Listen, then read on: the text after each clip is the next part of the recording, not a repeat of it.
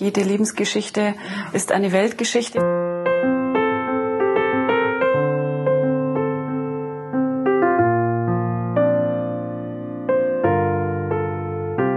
Die Grundmanifeste unseres, unserer Überzeugung sind, erstmal die Menschen lieben und dann schauen, wie ist er denn.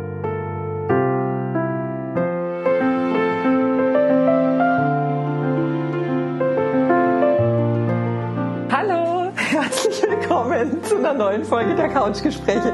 Ich sitze heute hier in Lenkries bei Sabine Pfister.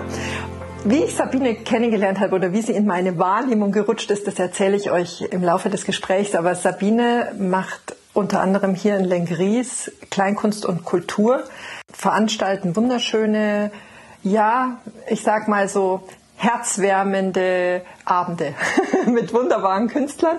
Und ja, ich freue mich total, dass ich hier sein darf, Sabine. Danke für deine Zeit. Ja, ich sage danke, dass du mich eingeladen hast. Und jetzt lass uns nochmal ja, eben im, im, Zeitraffer zurückreisen von deiner Geburt bis ins Jahr 2006. Mhm. Was waren die markanten Ereignisse, die dich besonders geprägt haben?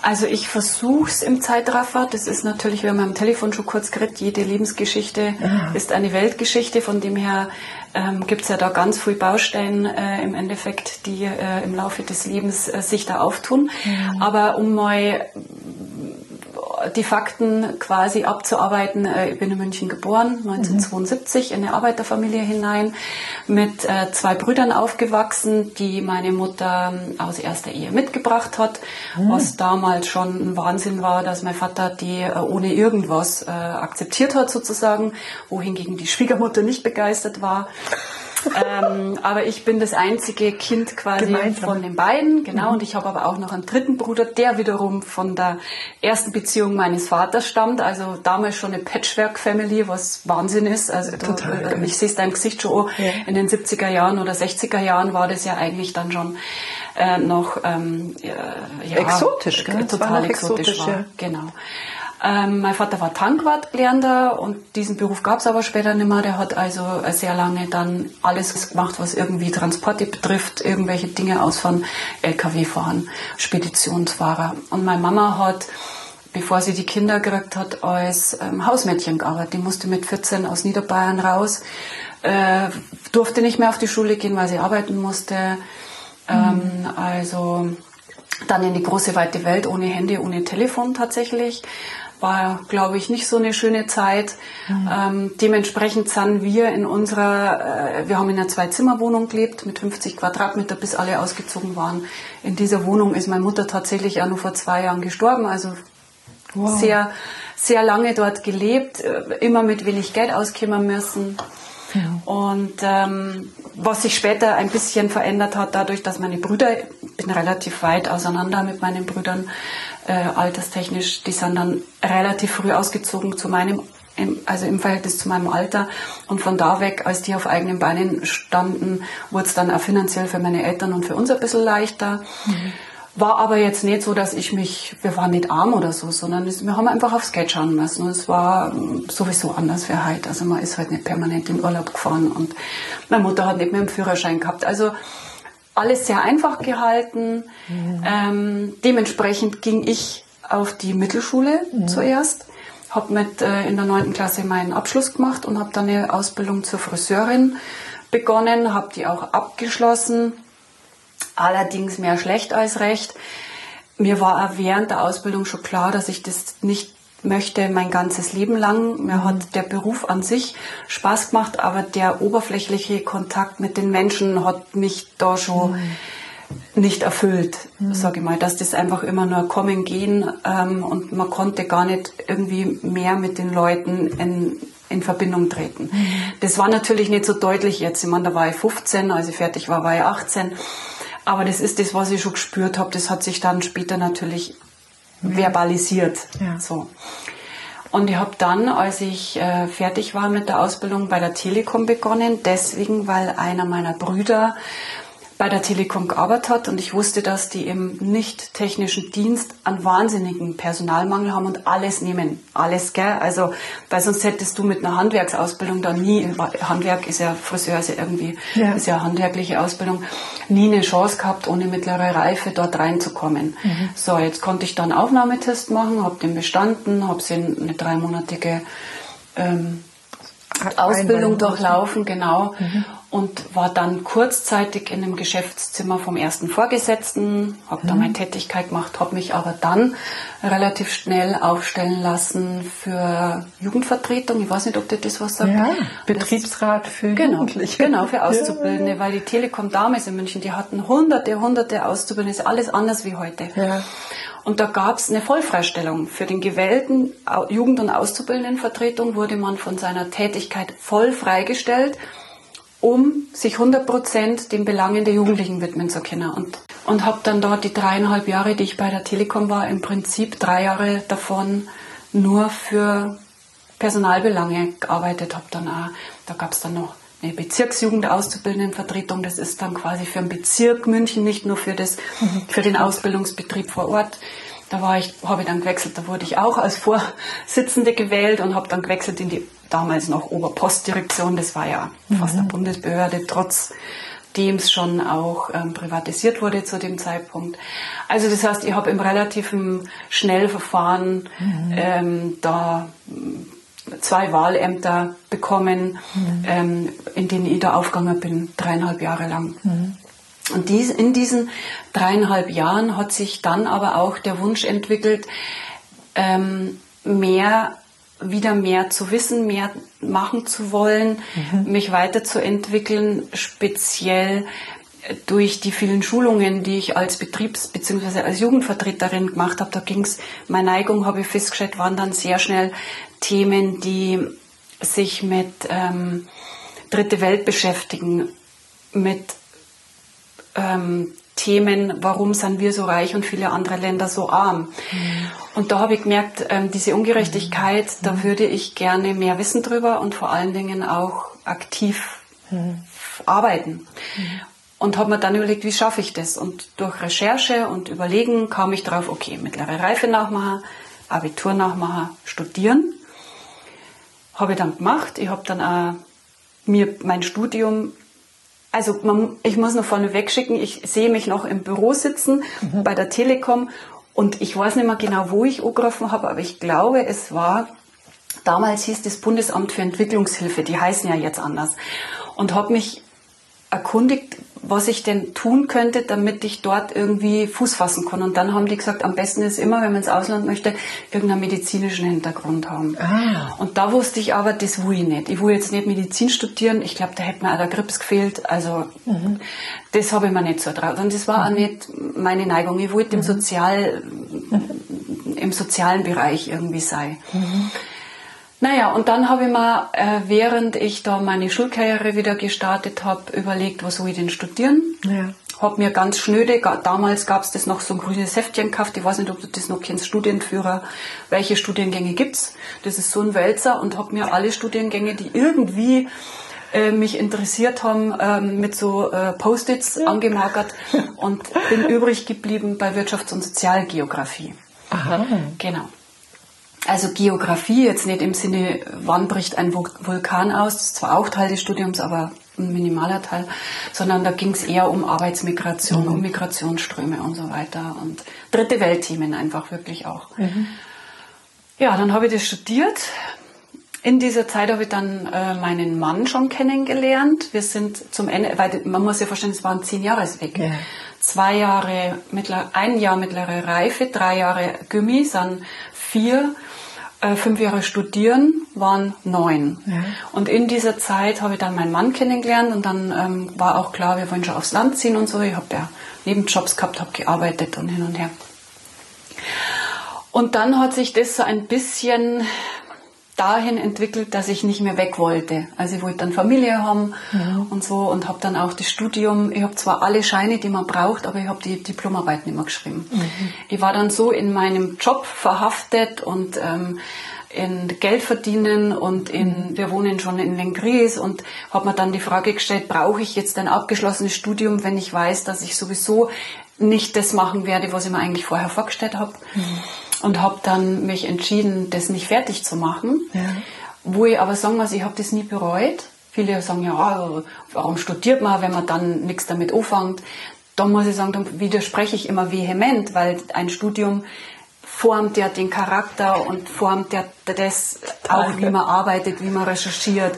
Also ja, Sie, Völlig, bin genau. ich zu 100 Prozent ja. bei dir. Das ja. ist also, äh, das ist so dieses klassische Erfolgsdenken in diesen Kategorien, mhm. Äh, wie monetarisiere ich was genau. oder wie wandle ich das in Titel um, aber ja. das ist einfach persönlich. Ja. Dieser Reichtum ist, den du dir da angeschafft genau. hast, das ist, äh, ja.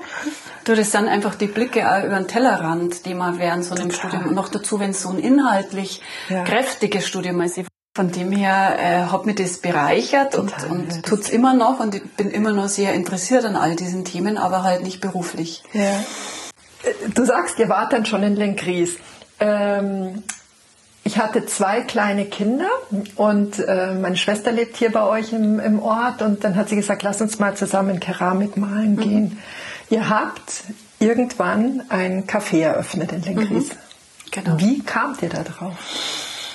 Ähm, also das war so, dass ähm, meine beste Freundin mit ihrem Sohn in einem Laden war, der quasi das Pendant zu unserem späteren Laden war äh, und dort Fuß- und Handabdrücke, der war mhm. noch Baby, auf Tassen und Teller als Weihnachtsgeschenk für Oma und Opa gemacht hat. Mhm. Und die dann gesagt hat, du Wahnsinn, du musst da hinfahren, das ist so herzig. Mhm. Also die haben quasi Rohlinge, rohe Keramik, dann wird bei den Kindern die Farbe aufgetragen und dann macht man da Handabdrücke und schreibt man drauf für meine allerliebste Omi. Mhm. Und dann wird das glasiert und gebrannt und dann ist es wirklich eine Top-Steinware im Prinzip. Also das ist nichts, wo man mit dem Filzstifter draufmalt und dann im Backofen tut, sondern das ist echt, wenn man es nicht zerdeppert, ein Leben lang. Mhm. Und dann äh, habe ich mir das zuerst nicht so vorstellen können. Der war in Gilching, der Laden, und bin dann mit meiner Nina hingefahren. Das war im Dezember tatsächlich 2000. Vier, fünf? Äh, pass auf, sie ist 2000, 2005 war es. Mhm. Genau, im Dezember 2005. Da war sie ein bisschen über ein Jahr. Und dann sind wir hingefahren und haben genau das gemacht. Ja. Diese Tassen und Teller für Oma und Opa. Ja. Und ich habe mir in dem Laden umgeschaut, die hatte so einen Städtisch. Ich, sicher, ich weiß genau, wie der noch eingerichtet, ich weiß genau noch, wie der eingerichtet war. Ja. Und was Wahnsinn war, da waren Teller bemalt von Kindern und, und du denkst, das kann nicht sein. Das ist, da waren dann Tassen, die waren bemalt wie eine Biene. Also quasi die Form der Tasse so gewählt, dann wie es bemalt war, dann so akribisch genau. Oder auch wenn es mal nicht akribisch genau war, es total herzig. Also es war einfach, es war ein Strahlen in dem Laden, mhm. voll Farbe und voll Liebe im Endeffekt, ja, weil es ja. waren ja alles Geschenke. Und, und das hat mich so begeistert, dass ich raus bin, als wir fertig waren und bin nach Lengres gefahren. Das waren ja so eine eineinhalb Stunden oder eine Viertelstunde Fahrt nach Kirching. Und als ich zurückgekommen bin, bin ich schon durch den Ort gefahren und habe geschaut, welcher Laden denn davon schreibt. Also völlig ballerballer. Und dann war es so, dass der Laden neben dem Friedhof, der war gerade im, Begriff, äh, im Begriff äh, aufzuhören. Das war klar, die sind ab 1. Januar weg. Ich bin sofort ausgestiegen, bin da rein und habe gefragt, wer da der Vermieter ist und so. Und so hat sich das entwickelt. Ja. Genau, und dann, ja, und so hat sich das entwickelt. Dann äh, habt ihr mit dem Laden angefangen und wie ging es dann weiter zu den Veranstaltungen? Also das war, dann haben wir mit äh, die, die Veranstaltung, also man muss sagen, der Laden war ja von dem, von dem Termin im Dezember, wo ich äh, gewusst habe, das will ich machen, ja. bis wir dann eröffnet haben, vergingen ja zehn Monate oder elf Monate eigentlich, haben wir im Oktober eröffnet. Mhm. Da ist ja wahnsinnig viel passiert. Mhm. Ähm, und das ging also jetzt erstmal den ersten Schritt so weiter, dass man sich mit, der, mit dem Immobilienmakler, der das äh, handelt, äh, in Verbindung gesetzt hat. Dann hing da eine Nutzungsänderung dran. Das musste ich selber machen, von Tutten und Blasen, keine Ahnung. Also es hat sie, wir haben sehr viel Federn gelassen in diesen, in diesen, in der Zeit bis dorthin, mhm. so dass ich mit meinen Kräften eigentlich, als wir eröffnet haben, schon völlig am Ende war. Mhm. Da, da hängt einfach so wahnsinnig viel droht, das würde jetzt alles den Rahmen sprengen. Ja. Ähm, um beim Konzept zu bleiben. Das Konzept hat sich eigentlich so entwickelt, dass man dadurch, dass wir wussten, da sind so Podeste, also es war vorher Bekleidungsladen, Podeste drin. Ja wo die Puppen drauf standen, die waren in den, in den Schaufenstern so ja. äh, eingearbeitet, dass wenn man da ein Verbindungsstück gesetzt hat oder erstmal hat man sich sehr vorgestellt, dass das so eine kleine Eckbühne war. Ja, genau. Genau. Und, und das war irgendwie, ich, ich konnte ja nicht sagen, wie die Idee entstanden ist, weil wir hatten vorher nichts mit der Kultur am Hut. Mein, mein Mann war Sigi Zimmerschied-Fan, das war es aber auch schon. Wir waren in München ab und zu mal bei jemandem, aber auch nur bei Bekannten. Ja. Das heißt, das, was wir jetzt immer kritisieren, dass immer jeder nur zu den Bekannten rennt, haben wir vorher selber auch praktiziert, genau. weil man ja gar nicht gewusst hat, wie vielfältig und bunt mhm. die, die Künstlerszene ist. Mhm. Gell? Mhm. Und, ähm, aber eigentlich haben wir von Tuten und Blasen überhaupt keine Ahnung gehabt. Und es kam dann so, dass, man, dass ich gesagt habe, du, hm, die Podeste, und das schaut eigentlich aus wie eine kleine Bühne, und in Lengris gibt's ja an sich nichts, nee. dass, dass es da schon jemanden gab, der ab und zu auch Veranstaltungen macht, also so wie in der Lust in, in Tölz oder so, das habe ich alles nicht wahrgenommen. Das ist ja schon eine gewisse, wenn auch wenig, aber so eine kleine Kultur, gibt. Also jetzt insbesondere in Tölz ja auch. Mit ja. der Lust, die gibt es ja schon ewig. Das habe ich überhaupt nicht wahrgenommen. Ich habe gesagt, man, wir sind hier die Pioniere und ähm, genau. Und habe ähm, gesagt, du, in Lengris gibt es ja nichts. Außer halt so traditionelle Geschichten, aber andere, an andere Dinge hat sich niemand bis jetzt rangetraut oder auch kein Interesse gezeigt. Ja, und dann wusste ich niemanden anderen als jetzt den Sigi Zimmerschied und das war dann auch tatsächlich der erste, den wir angefragt haben. Das war im April und wir wussten, wir öffnen Ende des Jahres. Mhm. Genau. Aber da gab's also die, die, die Kultur ist nicht dazugewachsen, sondern das kam dann schon während der Planung des Ladens im Prinzip. Okay. Genau. Und die erste, die dann gekommen ist, also Sigi Zimmerschied kam dann später, weil die Künstler haben ja oft eine Planung von ein bis eineinhalb, zwei Jahre. Das heißt, der hatte einfach vorher keine Zeit. Die erste, die dann tatsächlich im Herbst dann auch da war, als wir eröffnet haben, das war die Eva Aschenbrenner, das mhm. Kräuterweiblein aus Kochel. Ich weiß nicht, ob du die kennst. Mhm. Die ist mittlerweile verstorben. Die hat im bayerischen Fernsehen ich weiß es nicht was, wöchentlich immer so Kräutertipps gemacht. Die mhm. hatte so einen grauen Dutt, unsere Oma-Figur war das. Und die war dann da, die hat einen wahnsinnigen, spritzigen Humor gehabt. Und da war, da waren wir voll. Es waren also mit 60 Leuten. Äh, ja. Nur Einheimische. Ja. Haben wir ein bisschen an Kuh gelandet, ohne dass man es, das war nicht ich wollte gerade sagen, das war eigentlich eine geniale Brücke. Ja, aber völlig äh, äh, so wie wir heute waren, planlos im Endeffekt. Oder intuitiv. Blauäugig. Oder intuitiv, wenn man es positiv sagen will. Vielleicht war es intuitiv, ich weiß es nicht. Ja. Jedenfalls war der Laden dann voll mit lauter Einheimischen. Ja. Und ähm, was ja sowieso äh, doppelt äh, heute positiv zu bewerten ist, weil wir ja so anders waren. Heute sind ja die Cafés, ja, genau. an jeder Ecke gibt es die. Und in Richtig. München gab es die ja schon lang, aber in Lengriers einen Laden. Wir waren das erste Nichtrauchercafé, damals durfte man nur rauchen. Ja. Wir waren der erste Bioladen in Lengriers, ja. wo sich viele echauffiert haben, warum denn alles so teuer ist. Wir waren aber gar nicht so viel teurer. Ähm, wir waren wahnsinnig bunt. Wir haben eine Einrichtung gehabt mit Holzmöbeln, ja. ohne, also die, die Hocker ohne genau, Lehnen, ohne Lehnen. Ja, genau. Also komplett anders ja. zu alledem, was es was es gab. Und äh, diese Veranstaltung, das war wirklich, also das war eher Wohnzimmer, gell? Wir mhm. sind alle relativ eng gesessen, ja. also auch kunterbunt gesessen. Ja. Zwischendrin ist man gestanden, ja. dass man ein bisschen besser hin, hinsieht. Aber es war, also allein diese Atmosphäre, die ihr da geschaffen habt, gell, das war, oh. Ja, es ist heute auch ein bisschen so durch die durch die rosarote Brille, weil während der Zeit, es gab dann schon, die gesagt haben, also geh auf eine, auf eine Holzbank sitze ich mich voll nicht, ich mag dann hinten sitzen. Wir haben dann immer vorne die Holzbänke hin, weil wir gewusst haben, das sind die unbequemeren, aber dann haben die den Bonus, dass sie weiter vorn sitzen und die, die bequemer sitzen wollen, sitzen zwar weiter hinten, aber auch mit Klappstühlen. Wobei wir ja hier von ein paar Metern sprechen. Also selbst der hinteste saß ja super nah dran. Ja. Aber ja, aber es war, also es, es war schon Wahnsinn eigentlich. Also äh, wir hatten ja keine Technik. Die Akustik im Raum war insofern so gut, dass die, die Kabarett gemacht haben, die haben keine Technik braucht, weil ja. die hat man reden gehört. Und zwar ja. selbst hinten auf dem Klono, ja, also ja. den langen Gang dahinter. Und ähm, wir waren ja total minimalistisch unterwegs. Die Scheinwerfer ja. winzig und an zwei verschiedenen Stellen zu schalten, weil wir eben, als wir es eingerichtet haben, überhaupt nicht gewusst haben, worauf wir achten müssen. Mhm. Da musste dann bei einem Blackout, musste dann der Gast ja ganz links außen saß, einen Schalter betätigen. Also so, den musste man vorher sagen, du, es kommt der Black, bei dem Stichwort drückst du bitte aufs Licht. Also das Publikum mit einbezogen und wir, einer von uns musste dann den rechten Schalter betätigen und ja. das Licht ausmachen. Also Wahnsinn eigentlich. Äh, ja. Äh, Aber ja. das war's, gell? Also mhm. total dieses, äh, du, du hast, du hast es gespürt. Das war einfach nicht, du bist irgendwo hingegangen und hast was konsumiert, sondern mhm. du warst Teil vom Ganzen und hast es gespürt. Mhm. Ja, schön, also, ja, schön. Wunderschön. Aus, aus also ist immer wieder da, gell? aus Gastsicht. Ja. Du hast einen Abend gehabt, in dem du mit Freude vollgetankt und einfach auch berührt nach Hause mhm. gegangen bist. So viel mhm. zum Thema Welt verändern. also, ja, und äh, das Knallererlebnis, das ich mit euch hatte oder wir mit euch hatten, da haben wir von meiner Schwester Karten geschenkt bekommen. Mhm von einem uns unbekannten Künstler. Mhm. Heute, glaube ich, lasse ich nichts aus, was im Umkreis ist. Und zwar war das damals Pippo Polliner, ah. den ihr in einer Kirche, wir, mhm. wir sprechen hier von Oberbayern, in einer sehr barocken kleinen Kirche. Katholischen Kirche. Katholischen Kirche in, äh, in einem Dorf hier angrenzend veranstaltet hat. Es war Dezember. Mhm.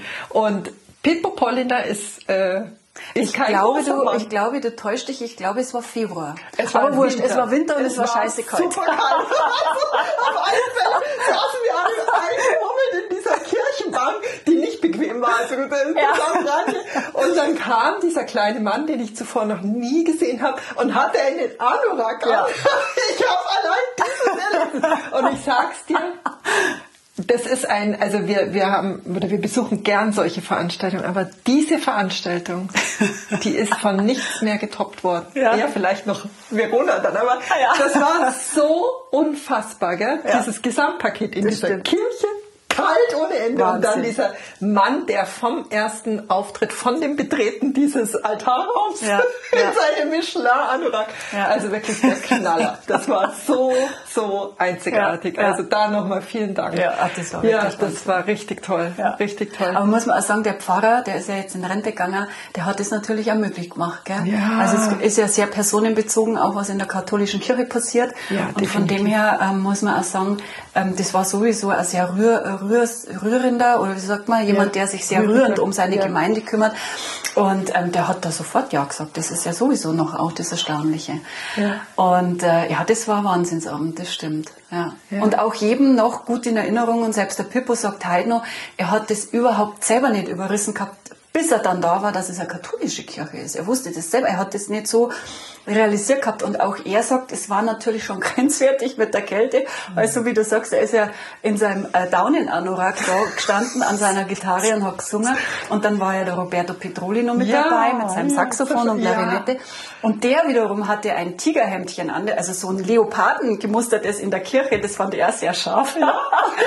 also und also na, aber es war, es war ein wunderbarer Abend. Ja. Ganz, ganz toll. Ja. Ähm, genau.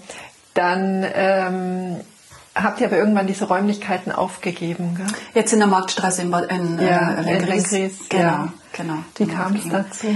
Ähm, also äh, du weißt ja, beziehungsweise du hast mir schon angedeutet, dass du weißt, dass ich ähm, äh, erkrankt war. Ich habe ja 2010 eine Brustkrebsdiagnose gehabt. Das heißt, den Laden gab es zu dem Zeitpunkt äh, vier Jahre. Ja.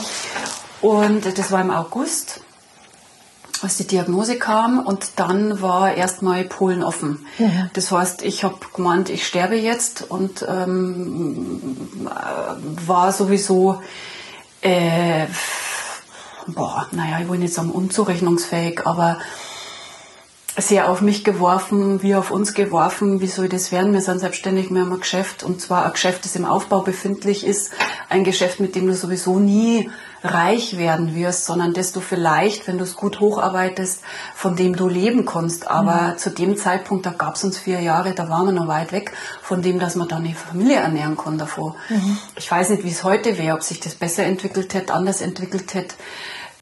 Keine Ahnung, aber zu dem Zeitpunkt war es einfach so, dass wir gucken mussten, dass wir um die Runden kommen mit allem. Mhm. Das heißt, zu der schrecklichen Diagnose, wo man jetzt erstmal meint oder nicht genau weiß, wie lange hat man denn noch, eine fünfjährige Tochter, gell, äh, ein Geschäft, das im Aufbau ist, ähm, kamen dann die, die finanziellen Sorgen und natürlich überlegt man dann, wie geht's weiter. Gell? Mhm. Und ähm, es war ja dann, äh, um es abzukürzen, es war dann so, dass ähm, ich eine ganz gute Prognose habe, mhm. dass der Brustkrebs, obwohl er ein sehr aggressiver Typ war, mhm.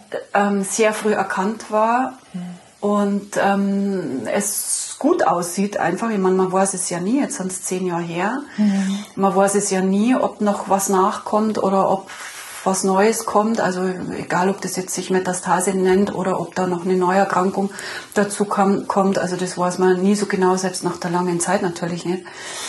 Das heißt, wir wussten irgendwann, es schaut gut aus für mich. Trotzdem war klar, so wie, wie, wie ich gearbeitet habe, ja. geht's nicht. Ja. Ich kann nicht ein Geschäft von, also wir haben dann mit den Öffnungszeiten rumgebastelt, aber wir hatten auch mal sieben Tage die Woche auf. Also ich sage es jetzt mal ganz so, wie es am drastischen war. Sieben Tage die Woche arbeiten, einkaufen fahren, eine gute Mutter sein, eine gute Partnerin sein. Ja, also es war einfach viel zu viel, die Veranstaltungen organisieren nebenbei, weil wenn du im Café bist und es sitzt einer an der Theke und will ein Cappuccino und mit dir ratschen, dann hast du 2,60 Euro Umsatz, bist aber an den gebunden, auch wenn du gern mit dem redest, aber du weißt im Hintergrund, du mir sitzt jetzt eigentlich Verträge, Künstler, Karten, wir haben ja, wir machen ja immer noch alles selber, von der, von der, vom Buchen über Internet bestücken, über, über, äh, äh, vor Ort organisieren alles. Alles, alles. alles. Also Karten schneiden, alles, Pressearbeit, alles. alles. Das war natürlich zu dem Zeitpunkt auch schon so. Also es war irgendwann klar, in, in dem Maße, wie ich mich verbrauche, funktioniert es nicht. Ja. Dazu muss man sagen, dass ähm, mein Mann ja Depressionen hatte auch mhm. damals zu dem Zeitpunkt. Das heißt schon immer, bloß wir waren jung, wir haben das alles gar nicht realisiert und es war immer so phasenweise, mal ging es besser, mal ging es schlechter. Und das ist uns, der war also quasi 2009 dann, das gipfelte dann in einem Komplettzusammenbruch. Der war dann 2009 in einer psychosomatischen Klinik zur Therapie. Da bitte ich immer absolut zu unterscheiden. Du kannst es bestimmt, aber ganz viele sagen, der war in der Psychiatrie und der war in der Psychiatrie und der war in der Psychiatrie. Also mittlerweile wird ein bisschen besser unterschieden. Seitdem wir wissen, oder elf Jahre, seitdem wir wissen, dass es eine Diagnose ist, ja, also Depression, ähm, so lange geht er eigentlich sehr offensiv und, und offen mit der Geschichte um. Aber äh, um nochmal auf dieses äh, Psychosomatische zu kommen, also äh, er war in einer psychosomatischen Klinik, um Therapie zu machen, 2009. Das heißt, wir haben auf der einen Seite diese wahnsinnig private Baustelle gehabt, dass mein Mann kein, keine Freude mehr an irgendwas gehabt hat. Ja, keine Freude mehr an irgendwas gehabt hat und dieses Geschäft, das sehr viel Zeit und Kraft gekostet hat. Es hat wahnsinnig, also es ist schön, was da alles daraus erwachsen ist, aber manchmal stelle ich mir tatsächlich die Frage, waren die Steine oder die Berge, die wir überwinden mussten, um es halten zu können, gar nicht so sehr finanziell, sondern äh, war es das wert? Also die Geschichte meines Mannes, dazu kommt natürlich auch, ich meine, das kannst du dir vorstellen, eine Ehekrise, die alles in Frage stellen, will man nur beieinander bleiben, kommt der Mann jemals wieder aus dieser, aus dieser, aus dieser, aus diesem Schlamassel raus? Die Verantwortung nicht zu übernehmen für ihn. Ach, das, ja, das war ein, das war ein langer Weg, ja. das, das nicht zu übernehmen. Dann nur die fünfjährige Tochter, dann finanziell total verstrickt zu sein, wie das halt Paare nun mal sind. Also da hat sich, da hat ganz viel außer dieser Krebsdiagnose noch im Hintergrund geknirscht. Hm. Und ähm, von dem her war diese Entscheidung, dieses Geschäft hm. abzugeben, die war notwendig, hm. um wieder freier Entscheidungen treffen zu können, um gesund zu werden. Meine Krebsdiagnose, die war im August 2010 und mein Mann war in der Klinik im Juli bis Oktober 2009. Mhm. Das heißt, wir hatten uns bis zu der Krebsdiagnose eigentlich schon wieder mhm. angenähert, wo ich nicht sagen will, wir waren immer recht eng, aber die Sprachlosigkeit wurde weniger. Mhm. Wir konnten früher immer über alles reden. Das hat in dieser Zeit, in der er so stark von seinen Depressionen eingenommen war, war das nur noch sehr schwer und sehr fragmenthaft möglich, dass man alles bespricht. Das heißt, er hat viel mit sich und mit seinem Therapeuten. Er ging bis letztes Jahr, bis vorletztes Jahr noch in Therapie. Mhm. Bei einem super Typen am Tegernsee. Mein mhm. Gott, ich glaube, der hat uns alle das Leben gerettet, zusammen mhm. mhm. mit meinem Mann, wo ich wirklich sagen muss, der ist, der ist so Wahnsinn, der hat nicht aufgeben. Also der hat auch die Fähigkeit zu reflektieren und Dinge in Worte zu fassen, die in ihm passieren. Also der, auch wenn er sich zurückzieht, kommt er wieder. Und nicht aufzugeben und also unfassbar, wirklich. Mhm. Also und die beiden zusammen, die haben einen Wahnsinnsjob gemacht, was das betrifft. Und ich bin ganz sicher, dass wir nur deswegen noch zusammen sind, weil mein Mann da einfach für sich selber, auch für uns, aber für sich selber gesagt hat, ich will das nicht mehr. Ich will nicht Opfer meiner selbst sein. Mhm. Opfer von Dämonen, die ich nicht loskriege und hat da eine wahnsinnige Energie eingesetzt. Genau, also das heißt, es war notwendig, dieses Geschäft aufzugeben, um wieder Luft zu kriegen, um Entscheidungen freier treffen zu können und die Entscheidung kam relativ schnell eigentlich. Bloß jemanden zu finden, der da das Geschäft dann abnimmt, weil es war eigentlich schon klar, wir wollen die Veranstaltungen weitermachen. Also wir wollten nur den Ort loswerden, um nicht so gebunden zu sein an Öffnungszeiten. Präsenz. Genau. Ja. An das alles. Und ähm, dann hat sich tatsächlich auch jemanden, jemand gefunden, es war eine junge Dame damals, ähm, die gesagt hat, sie übernimmt das Ganze und wir konnten drin bleiben mit den Veranstaltungen. So haben wir uns das vorgestellt gehabt. Das war wirklich super. Ähm, das heißt, sie hat die Keramik und das Café weitergemacht und wir haben ähm, die Bühne weitergemacht. Und ich weiß gar nicht mehr, wie lange das ging. Waren es dann noch drei Jahre oder zwei Jahre? Und die hat dann, äh, das junge, die junge Dame, die hat dann aufgehört nach einer gewissen Zeit. Und dann mussten wir, mussten wir uns was anderes suchen. Ähm, nochmal die, diese, natürlich war in der Marktstraße das Ganze, das war, da haben wir angefangen und das, äh, es ist so nostalgisch, wenn man so drüber redet. Ähm, und das ist äh, irrsinnig, wie das alles funktioniert hat. Aber im Grunde unseres Herzens sind wir natürlich froh, dass wir all das, was damit verbunden war, auch ein bisschen hinter uns lassen konnten. Also äh, das ja. waren auch nicht schöne Zeiten. Ja. Also ja. äh, die man äh, unabhängig von, von dem, was ein tolles war. Aber es waren auch, der es Preis war, der war hoch. Ja. Der war hoch. Was würdest du sagen? Ähm, wofür haben euch eure Krankheiten gedient? Wofür haben sich haben uns unsere Krankheiten gedient? Ja. Also ich fange mal mit mir an, weil ich glaube, bei meinem Mann muss ich länger drüber nachdenken. Ähm, bei mir die Krankheit hat mir dazu gedient, tatsächlich auch ein Trauma zu bewältigen. Mhm. Ähm, so konträr sich das vielleicht äh, äh anhört, aber äh, meine Schwägerin, also einer, mein ältester Bruder, der war schon mal verheiratet. Da war die, äh, seine Frau, damals Freundin, die war 20, die hatte Magenkrebs und die ist mit 25 elendig an Magenkrebs gestorben. Mhm. Und diese Geschichte, wie sie, wie sich das, also äh, es war meine erste Berührung mit der Krankheit. Ich meine, ich war damals, als sie gestorben ist, war ich 19. Mhm. Diese, diese erste Berührung mit dieser Krankheit war zuerst mal so, meine Mutter übertreibt völlig, weil die hat quasi schon gesagt, da ob wir schon wüssten, was sie hätte und es schaut nicht gut aus und so. Also die war da sehr realistisch und wir wollten das gar nicht hören. Also immer, ey, die Mutter wieder, gell, und, und so wie junge sie halt Frau, sind. da gibt es das Genau, also was soll das? also kräftig ja. und genau. Und wo du dann von der Realität eingeholt wirst, weißt, wo, wo du siehst, wie dieser junge Mensch immer weiter verfällt und ähm, immer kränker wird und letzten Endes dann mit äh, ein paar und 40 Kilo äh, in Großhadern am Beatmungsgerät hängt und äh, stirbt, das war krass. Mhm. Und das war auch für die Familie ein Trauma, das nie bewältigt worden ist. Das heißt, da hat jeder selber sein Ding draus gemacht. Also wenn ich so ein Bild vor mir habe, ist es wir sind fünf Familienmitglieder, also meine zwei Brüder, mit denen ich aufgewachsen bin, mein Vater, meine Mutter und ich, dann stehen wir alle entgegengesetzt mit den Gesichtern und schauen alle irgendwo in die Ecke oder an die Wand. Mhm. Da war kein gegenseitiges Stützen oder Helfen oder Gespräche oder Therapie. Das war damals noch nicht so, dass man eine Therapie macht, sondern da hat jeder geschaut, dass er irgendwie selber mit dem Ding klarkommt. Mhm. Das heißt, meine Mutter war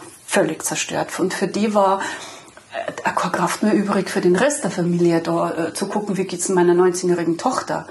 Mhm. Und äh, naja, also das war eine ziemliche Herausforderung äh, für alle. Und meine Krebserkrankung, also das heißt, ab diesem Zeitpunkt war für mich klar, wenn jemand Krebs kriegt, stirbt er. Mhm. Ende Gelände. Mhm. Das heißt, ich kriege Krebs, ich stirb. 100 Prozent. Dazu muss man sagen, es gab noch einen Familienfreund, der in der Zwischenzeit in diesen doch, weiß ich nicht, fast 20 Jahren mhm. äh, auch sehr jung an Lungenkrebs gestorben ist. Mhm. Das heißt, meine Berührungspunkte mit Krebs waren nicht die äh, äh Erfolgsgeschichten. Ja. Mhm. Und vielleicht auch das Thema Alleinsein, gell? das wieder getriggert wurde. Also wenn Diagnose kommt, drehen sich alle ja, nach ja, außen. Auf und, alle Fälle. Äh, also auch diese Angst, die da hochkommt. Also wenn du so eine Diagnose kriegst, bist du sowieso allein. Ja. Auch wenn du eine super funktionierende Familie ja. hast, aber die ist ja auch gelähmt. Ich meine, genau. die fünfjährige Tochter mal außen vor, die fühlt nur, die kann ja. da ja jetzt nicht irgendwie eine Stütze sein in dem Sinn. Also jetzt so wie ein Freund, der ein gutes Gespräch mit dir hat, das meine ich. Aber selbst der Partner, also mein Mann hat das super gemacht, mhm. aber du bist trotzdem allein. Es gibt ein Lied von Werner Schmidtbauer, mhm. in dem singt er, wir gehen alle unseren Weg allein. Ja. Und da kannst du beste Freunde haben und tolle Familie, du musst den Weg allein gehen. Ja. Die, du kannst ja nicht permanent jeden in deiner Familie belasten mit deinen Ängsten. Kannst du nicht dauernd sagen, du, ich stirb jetzt, ich stirb jetzt, ich stirb jetzt, weil der andere hat ja Angst und, und kriegt Panik und was wird aus uns, was wird aus der Familie, schaffe ich das überhaupt? Also von dem her, ja, stimmt, was, das, was du sagst, so habe ich eigentlich noch nie drüber nachgedacht.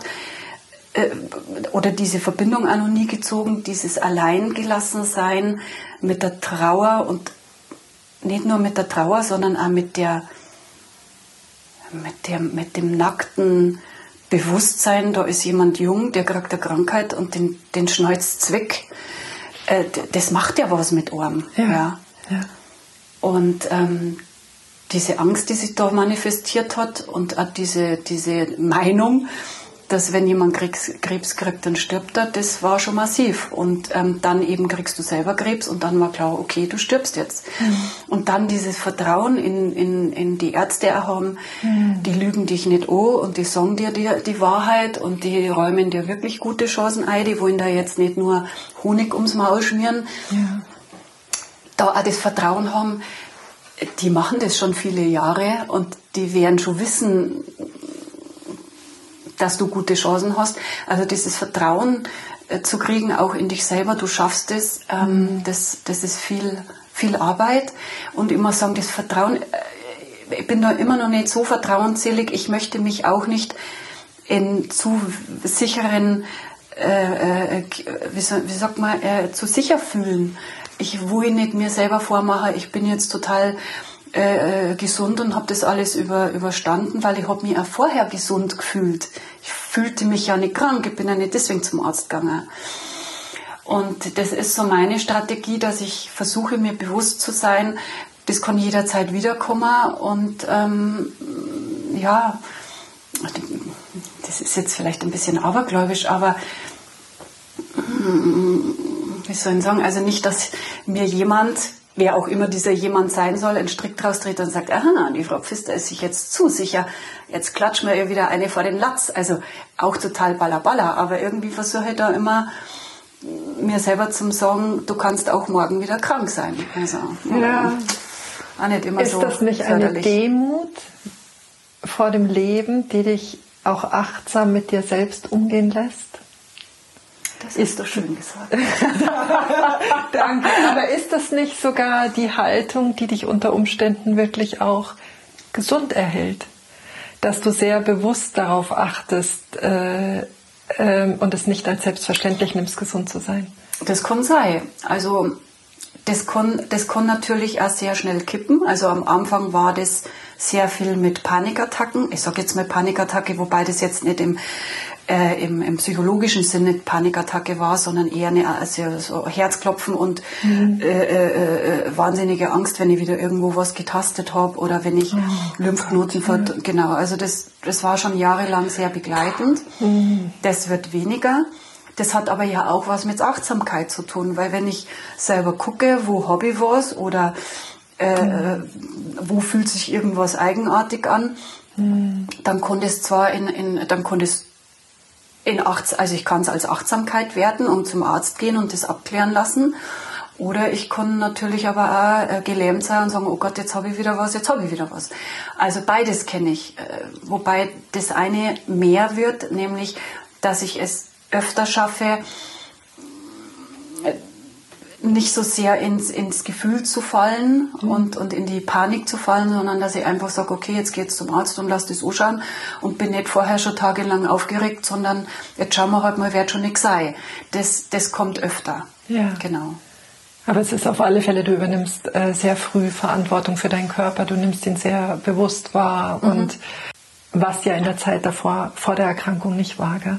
Du bist über deine Grenzen, über deine Grenzen, über deine Grenzen gegangen, wenn ich das raushöre. Ich glaube, dass die, äh, dieses, um es nochmal auf den Punkt zu bringen, dieses über die Grenzen zu gehen, ich glaube, da geht es den meisten Menschen gleich, dass man es in dem Moment gar nicht so gespannt, wenn man es tut. Ich habe immer gemeint, okay, jetzt geht's nicht mehr, dann habe ich mich umgedreht und dann ist es weitergegangen, dann bin ich halt in die andere Richtung.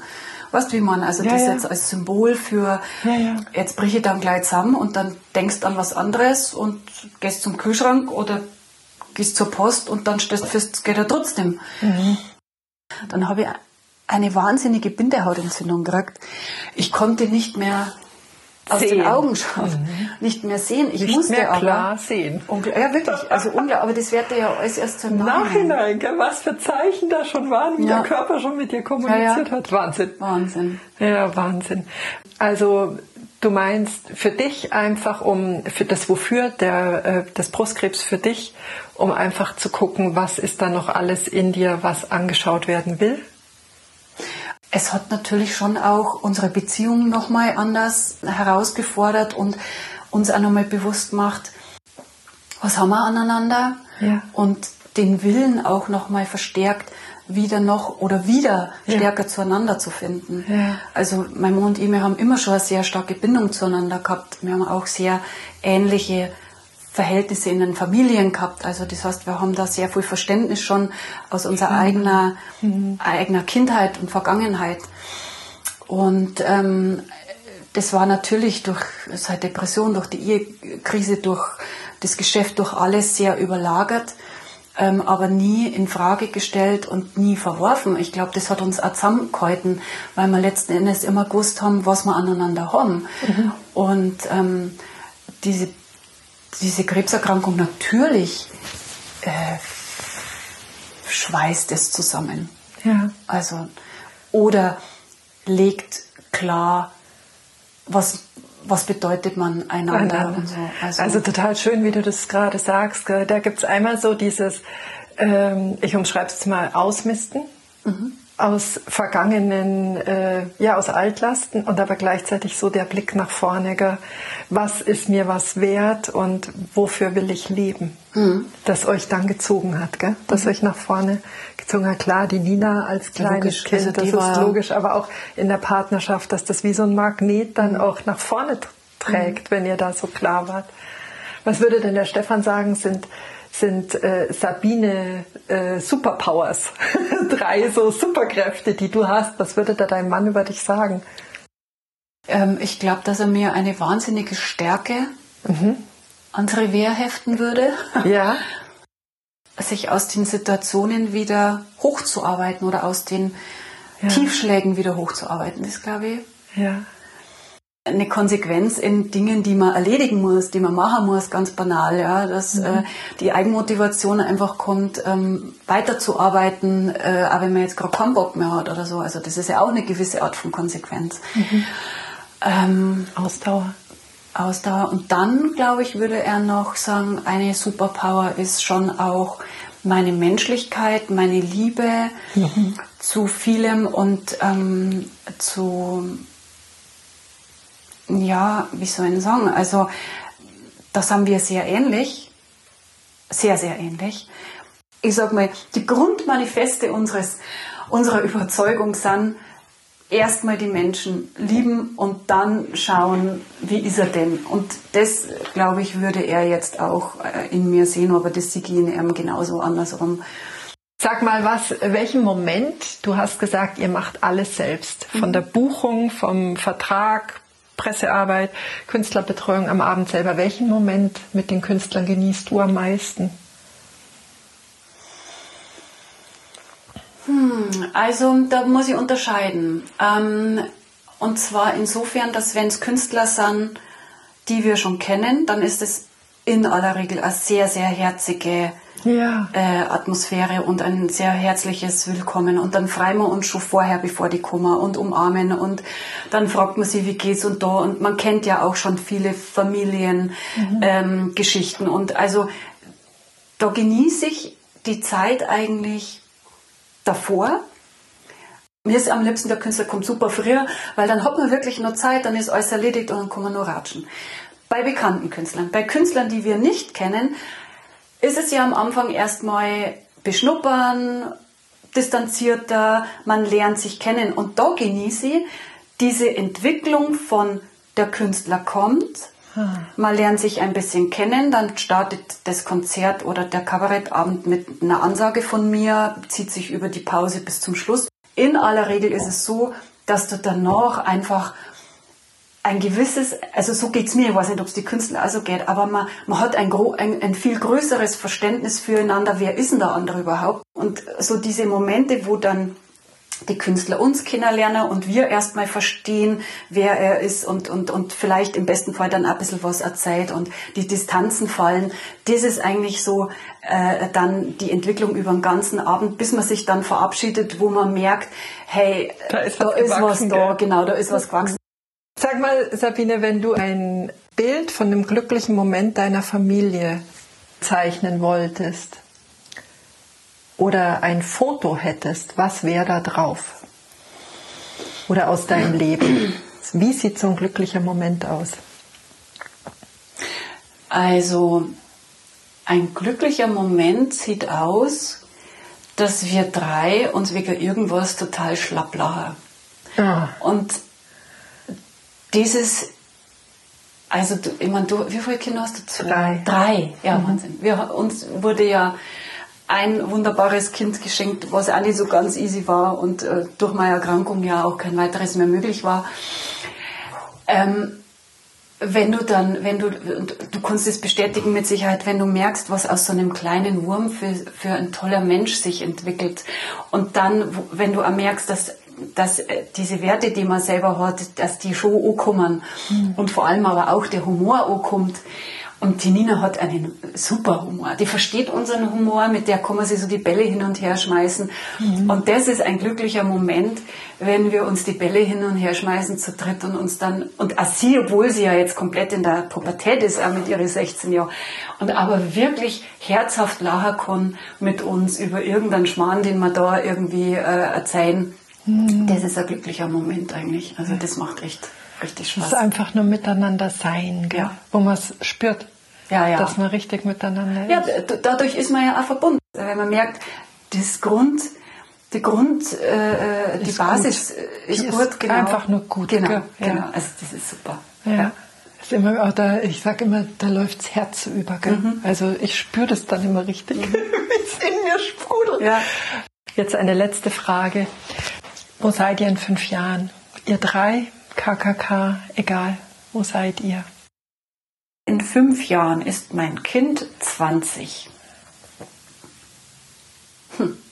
Ich gehe davon aus, dass sie entweder schon ausgezogen ist oder im Begriff ist auszuziehen. Ja.